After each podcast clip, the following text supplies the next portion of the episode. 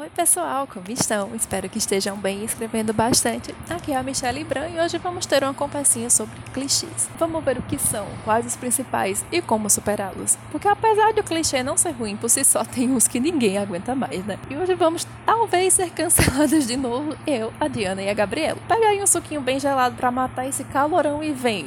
Vai daí, Gabriela. Daqui a pouco a gente se fala de novo. Até! Olá, queridos ouvintes, e obrigada, Michelle, por jogar essa bomba no meu colo logo de cara. Bom, eu vou.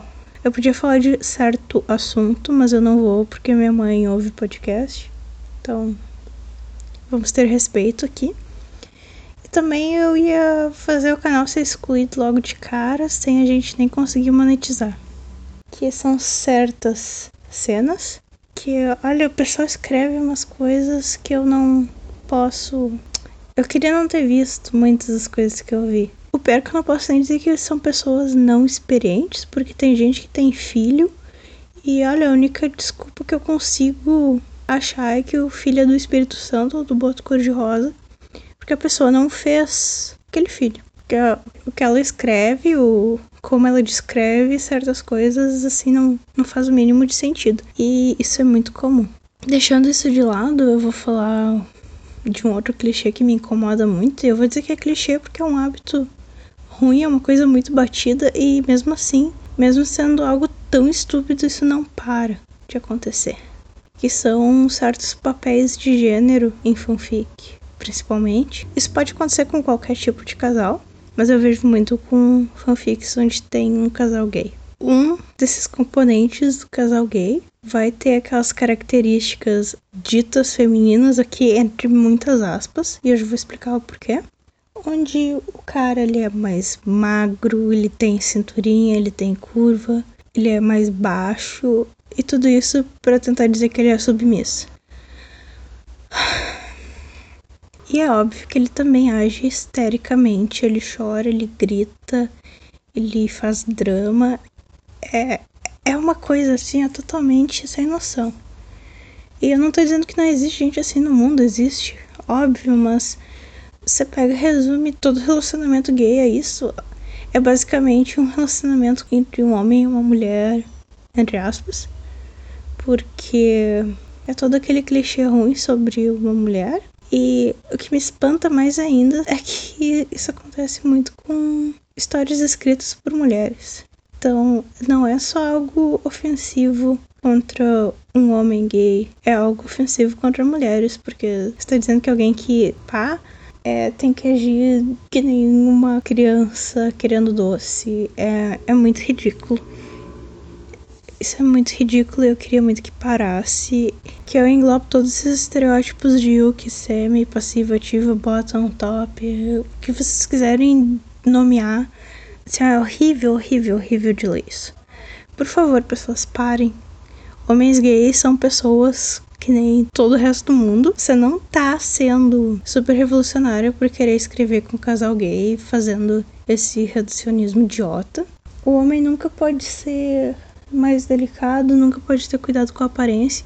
Isso a gente vê no remake dos Cavaleiros Zodíaco também, onde o Shun virou a Shawn. E, e foi, foi horrível, porque o Shun era um personagem super representativo. Ele era um homem delicado, um homem que não queria lutar, um homem que acreditava no amor, etc e transformar ele numa menina, porque ele é visto como um personagem chorão. Se tivessem transformado o irmão dele ou algum personagem que é visto como super macho em uma mulher, teria sido muito melhor.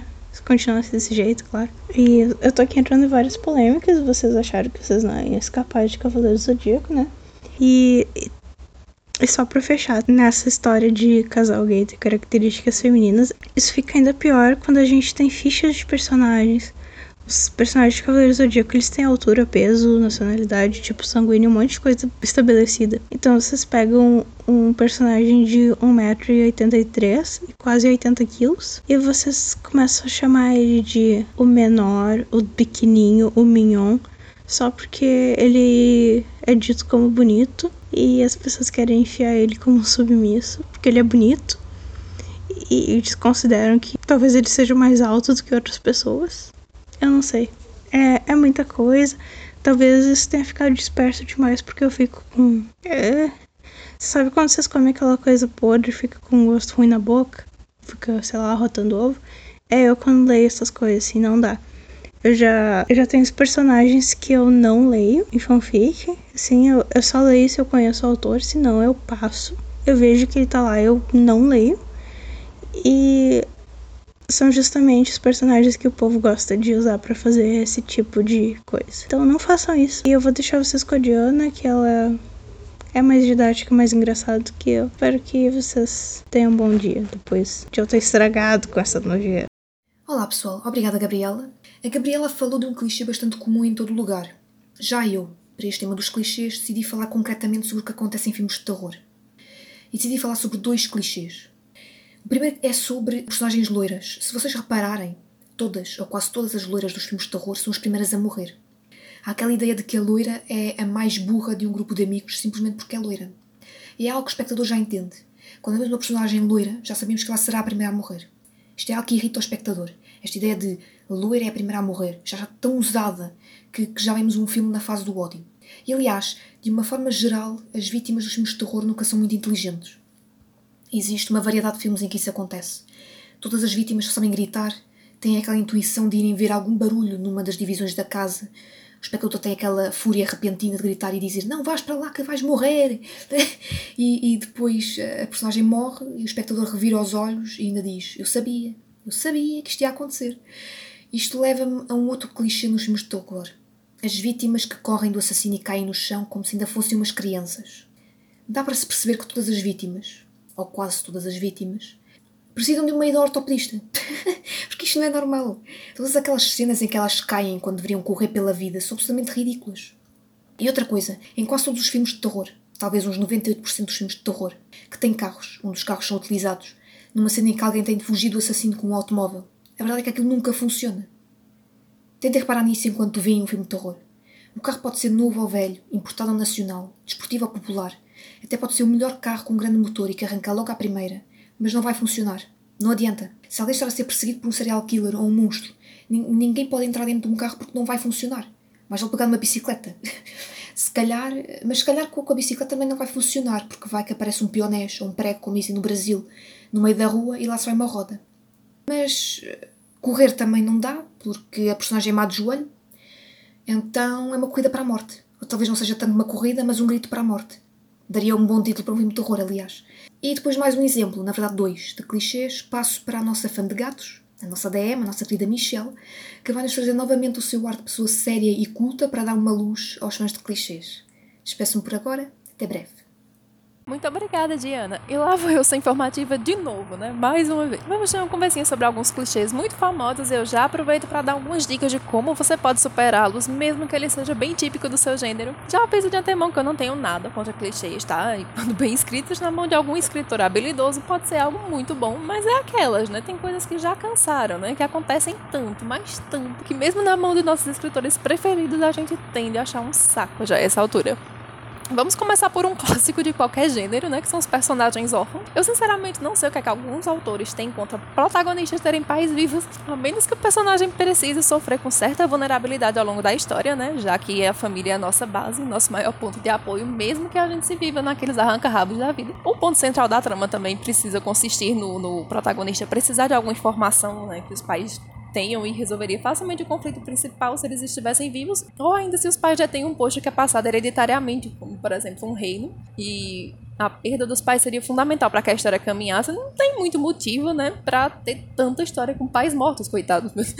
Raciocina comigo aqui, né? Na esmagadora maioria dessas histórias, o protagonista perde os pais e vai, sei lá, morar com a tia, com a avó, com algum outro parente mais velho. E aí eles ou são completamente ausentes e tendem a não fazer muita diferença para a trama, ou acabam exercendo aquele papel de obstáculo, né? Por exemplo, controlar os horários, impedir o protagonista de fazer alguma tarefa e forçar lá, sei lá, fugir para trazer mais atenção pro enredo. E esse papel podia ser exercido pelos próprios pais, gente. Não precisa matar, sabe? E não é sequer uma morte criativa, é quase sempre a mesma coisa. Os pais morrem em um trágico acidente de carro, né? Eu até entendo que o trânsito é violento mesmo, mas olha, especialmente nas histórias, parece que as estatísticas de acidente beiram um absurdo. Uma boa saída para isso seria justamente aprofundar os laços do personagem com seus pais, né? Trazer eles de fato para dentro da trama e dar um papel de importância para eles, né? nem que seja para exercer uma força contrária. Não precisa nem colocar os pais como os vilões, não, tá? Basta ser uma força assim mais para oferecer um, uma certa segurança, mais dentro de alguns limites. Em uma de minhas histórias, por exemplo, né, uma de fantasia que ainda não tá, que ainda não tá postada, a protagonista ela precisa cumprir um, algumas missões bem perigosas para manter o reino em que ela mora em segurança.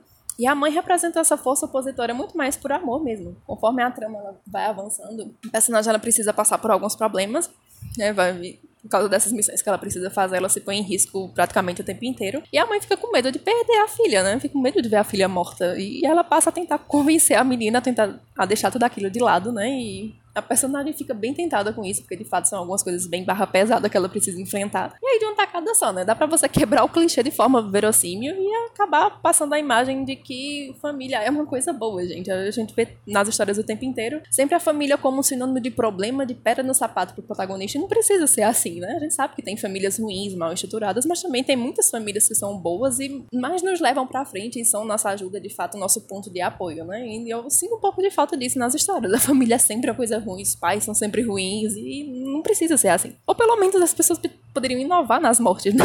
Sei lá, um crime, por exemplo, algum outro tipo de acidente que não de carro, até suicídio, se você não tem problema em abordar temas mais pesados e sabe escrever direitinho sem ofender ninguém. Ou pelo menos podiam usar isso para trazer algum diferencial para a história, né? Porque vamos e convenhamos. A história em que a protagonista perde os pais em um trágico acidente de carro e vai morar com a avó é só mais um no meio de tantas outras. Agora, se o acidente ocorreu em circunstâncias suspeitas, não muito bem explicadas, e no meio do caminho a protagonista descobre que a avó é uma falciana e pode estar envolvida, aí já fica né, bem mais interessante, já é outra história, bem diferente. Outro clichê clássico das histórias, né, pelo menos na minha opinião, e sobretudo no romance contemporâneo, é o famoso, as famosas histórias de, de CEO, né, galera? Os executivos milionários com suas secretárias. Gente, pelo amor de Deus, eu acho que deve sair uns 400 mil livros disso por dia. Basta você olhar as listas da Amazon, né? Eu posso dizer sem peso na consciência que 99% é quase tudo a mesma coisa, né? É o CEO ricaço, frio, calculista que sai pegando todo mundo. Aí misteriosamente ele se apaixona justamente pela secretária meio bobinha, né? Boazinha, gente fina. Que aí acaba ficando com ele mesmo quando ela é um escroto que trata mal e pisa nela o tempo inteiro. Isso me incomoda por dois motivos, né? Além do óbvio de já estar tá muito repetitivo, de praticamente ser todas a mesma coisa. O segundo é que, na minha cabeça, pelo menos, a mulher que quer dinheiro, que gosta de dinheiro, que não tem problema nenhum nisso, mas ela levanta cedo e trabalha para conseguir o dela, né? Estão romantizando a golpe do baú no meio disso daí, sabe? Ou deixando meio subentendido ali nas entrelinhas que se o cara é milionário, ele pode te prender num castelo mágico que tá tudo certo, né? Afinal, ele te compra o mundo se você quiser, então que mais você pode querer, né? Pra que liberdade? É melhor ter um cara com uma montanha de dinheiro, mesmo que ele trate que nem lixo. Eu, sinceramente, adoraria ver um livro desse tipo em que a mulher se cansa de ser o bichinho de estimação de gente rica, larga esse babaca milionário e vai ficar com cara de boa, sabe? Da empresa dela, sei lá, que trabalha junto com ela, que trata ela bem, é super respeitoso e talvez até seja um pouco mais pobre do que ela, mas é batalhador esforçado e eles dois vão lutar juntos para conseguir o que eles querem, né? E formar uma família, enfim. Quem quiser fazer uma história desse tipo, pode me mandar o link que eu vou ler super feliz. Nessa linha também tem as famosas patricinhas com o dono do morro, né? Ou, ou com o chefe de máfia, que para mim é o dono do morro gourmet. e olha, eu nem vou me estender muito aqui, porque nem precisa, né? Eu acho que pessoal tá meio passando do ponto em algumas. Chega ao ponto até de glamorizar a bandidagem, e quando chega nesse ponto eu já mando logo pesquisar como é que criminoso trata as esposas, namoradas e amantes nessas comunidades, né? Se elas querem terminar relacionamento, parar de participar do esquema criminoso, uma menina aleatória tá namorando um cara do morro do lado que é dominado por outra facção, vamos ver o que é que acontece com essas meninas, né? Vídeo de mulher que tá tendo cabelo cortado, sendo espancada. Algumas são até queimadas vivas e não falta, tem na internet aos montes infelizmente. Eu, sinceramente, também adoraria ler uma história em que tem uma policial infiltrada que finge estar apaixonada por esses trastes só pra botar ele atrás das grades, né? Escrevam romances com caras normais, gente, sabe? Para de dar holofote pra quem não presta, pelo amor de Deus. Ainda no romance tem outra coisa que me irrita muito, que são os triângulos amorosos, né? Que só me trazem irritação, porque a gente sempre sabe, já de cara, que a protagonista vai ficar com o primeiro cara, né? Que geralmente é quem tá namorando com ela primeiro, e geralmente é o mais tapado dos dois.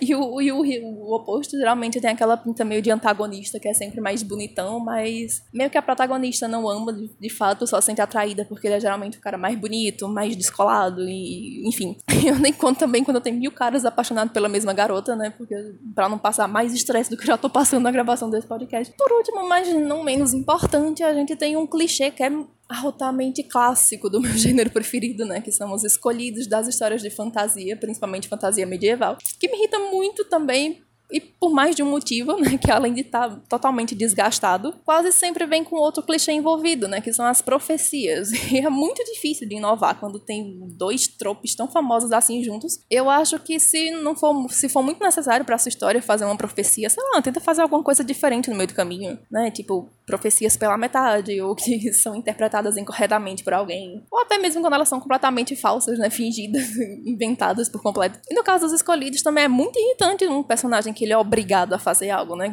Por qualquer motivo que seja, mesmo que seja um motivo nobre como salvar o mundo inteiro. Eu pessoalmente acho muito mais interessante quando o protagonista ele chama a responsabilidade para si, sabe? Quando ele veste esse manto do dever e vai fundo na aventura, porque ele quer, não, não porque disseram para ele que era o que ele tinha que fazer, que ele nasceu para fazer aquilo. Para piorar, o escolhido quase sempre é um adolescente. Olha, desculpa aí, né? Mesmo eu ainda sendo bem jovem, ou talvez justamente por isso, eu digo com tranquilidade. Quanto mais nova a pessoa, mais merda ela tem capacidade de fazer. Não, sério, olha bem aí pro seu redor, né? Tenta pensar em quantos adolescentes que você conhece teriam capacidade, força emocional, conhecimento, experiência suficiente para salvar o mundo de alguma coisa.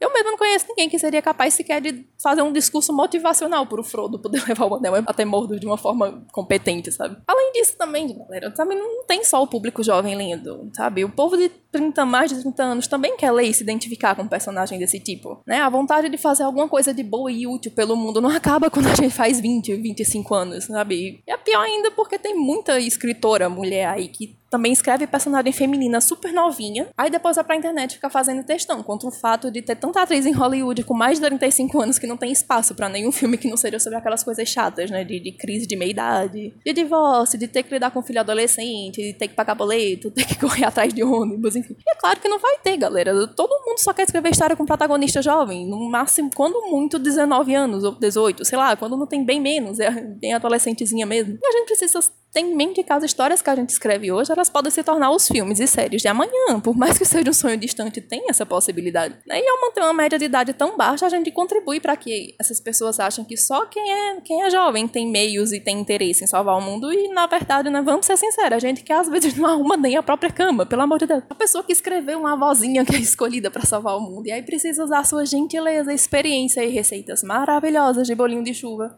Olha, eu acho que se um dessa cair no meu colo, eu exalto enquanto eu estiver respirando, viu? E por hoje é só, pessoal. Espero que vocês tenham gostado e se inspirado também para escrever coisas diferentonas e interessantes. Se gostou, não esquece de deixar o seu like, se inscrever no nosso canal e passar no nosso Coffee para dar uma forcinha pro nosso trabalho. Também estamos no Twitter, Instagram, temos página, grupo no Facebook, então fica por aí pra gente se ouvir outra vez. Beijos, até a próxima e tchau!